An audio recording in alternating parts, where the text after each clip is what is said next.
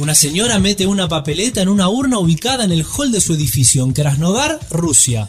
Alguien, cerca de la Florida, Estados Unidos, envía un sobre por correo. Cuatro oficiales indios llevan una máquina hasta un templo perdido en un bosque de Gujarat para que un monje pulse un botón. En todo el mundo se vota y de formas muy distintas. Y en este podcast buscamos explicarte qué, quiénes, cómo y a quiénes se vota en el mundo. Somos Juan Manuel Lazarino y Matías Servilla y esto es Balotrash, Elecciones en el Mundo. Temporada 3.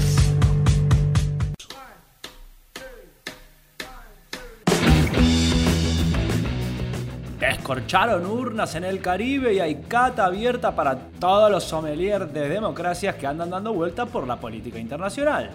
Hubo elecciones generales en Cuba y se renovó la totalidad de la Asamblea Nacional el órgano legislativo unicameral que luego elija el Poder Ejecutivo. Los 470 diputados y diputadas tendrán un mandato de 5 años. La participación electoral fue de un 76% y si bien se redujo en 9 puntos respecto a la última elección en 2018, sigue siendo un porcentaje significativo teniendo en cuenta que el voto no es obligatorio. Pero para este Balo Flash no estaremos solos, sino que invitamos a un socio vitalicio de la casa, el periodista de política internacional y amigo personal de los dos conductores, el señor Santiago Mayor. En esta elección se renovaron el 64% de las bancas y un 55% del total son mujeres, manteniendo una tendencia de incremento de la participación de estas en el máximo órgano legislativo cubano. Elecciones en Cuba no puede ser si yo leí que era una sangrienta dictadura de partido único que destinaba su cuantioso Producto Bruto Interno a formar terroristas que diseminaba por toda América Latina. Tiene que ser un error.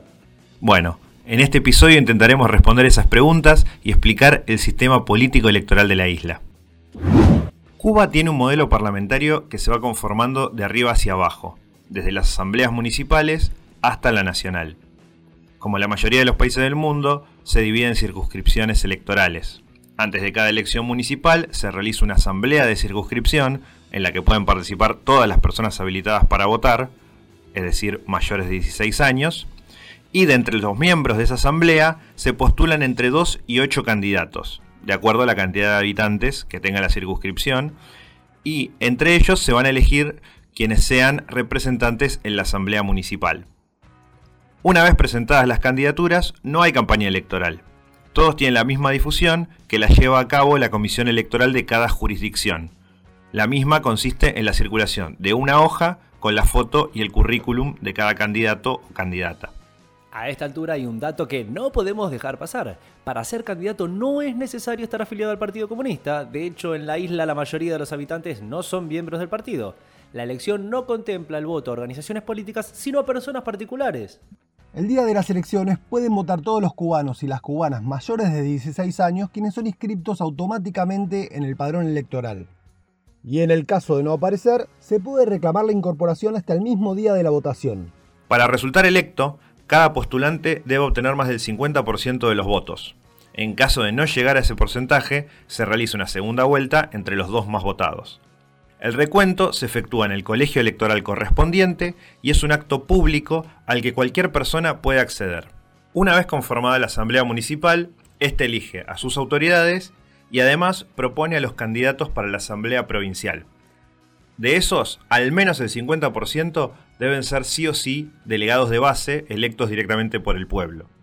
Este proceso se hace mediante asambleas en las que se consulta a organizaciones de la sociedad civil como la Central de Trabajadores, la Federación de Mujeres Cubanas, etc.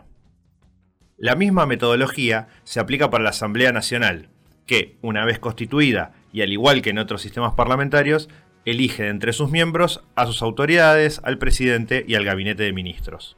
A diferencia del nivel municipal, la elección de miembros para las asambleas provinciales y nacional consiste en la ratificación de cada candidato o candidata propuesta previamente.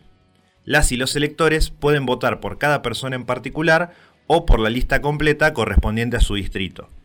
En ese sentido, los comicios funcionan como un plebiscito y miran el respaldo que tiene cada diputado y diputada entre la población. Pero eso no es todo. El sistema político cubano posee una serie de reaseguros democráticos. Por ejemplo, todo delegado o delegada municipal, provincial o nacional cobra el mismo salario que tenía en su trabajo antes de las elecciones. En el caso de los delegados de circunscripción, se deben realizar por lo menos dos asambleas de rendición de cuentas al año donde se informa sobre el trabajo realizado y se reciben opiniones, sugerencias y cuestionamientos. Su mandato puede ser revocado por al menos un cuarto de los electores.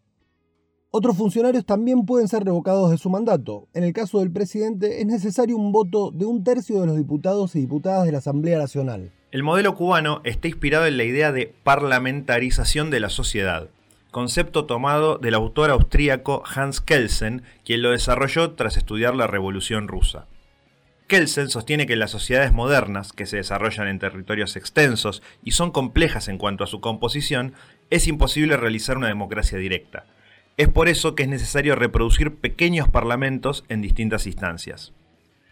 Esta dinámica fue puesta en funcionamiento en los últimos años en Cuba con la nueva constitución, aprobada en referéndum en 2019, y el nuevo Código de Familias, también sancionado en una elección popular en 2022. Para la elaboración de este último documento se realizaron 78.000 asambleas de las que participaron más de 6 millones de personas. En estos debates se modificaron el 49% de los artículos del borrador original presentado por el gobierno. Y así es como termina otro nuevo capítulo de Balotrash, acercando más conocimiento, como siempre, sobre la democracia de un país que tiene más mitos que habitantes. Esto fue Balotrash. Búscanos en redes sociales como Instagram, Facebook y Twitter como Balotrash.